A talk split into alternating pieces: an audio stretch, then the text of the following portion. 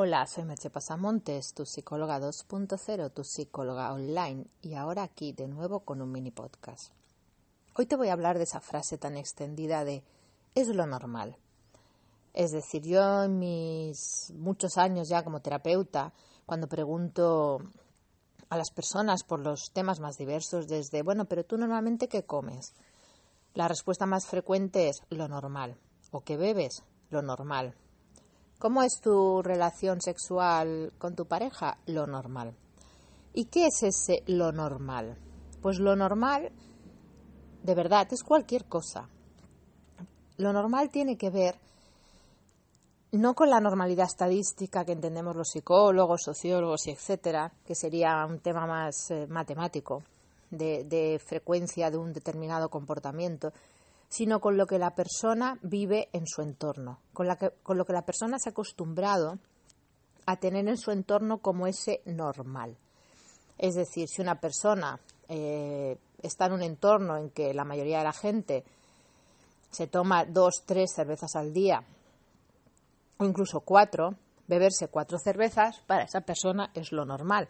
Si bien, según las recomendaciones de la OMS, más de dos cervezas al día ya estarías en riesgo, pero para esa persona no es un riesgo porque es lo que hace prácticamente todo el mundo de su entorno.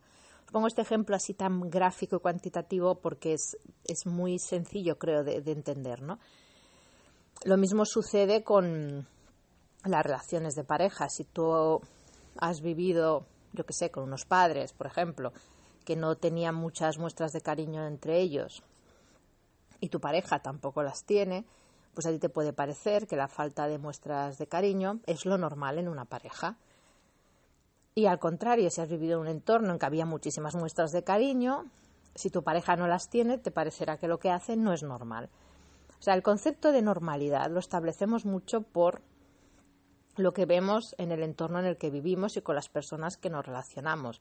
Por eso se dice esa frase, que no será muy científica, pero creo que es bastante cierta, de que somos el promedio de las cinco personas con las que más nos relacionamos, porque esas personas nos dan esos puntos de referencia de normalidad. Así pues, una de las cosas que quiero que pienses hoy es qué es lo que tú estás considerando normal y si es realmente eso normal en el sentido de ¿es eso lo que quieres? ¿Es eso lo que te hace feliz? Porque maneras de vivir hay cientos y no es obligatorio que te quedes en una que no te hace feliz. Y para eso está también la terapia. Así que te dejo con estas reflexiones y nos escuchamos en el próximo podcast. Bye bye.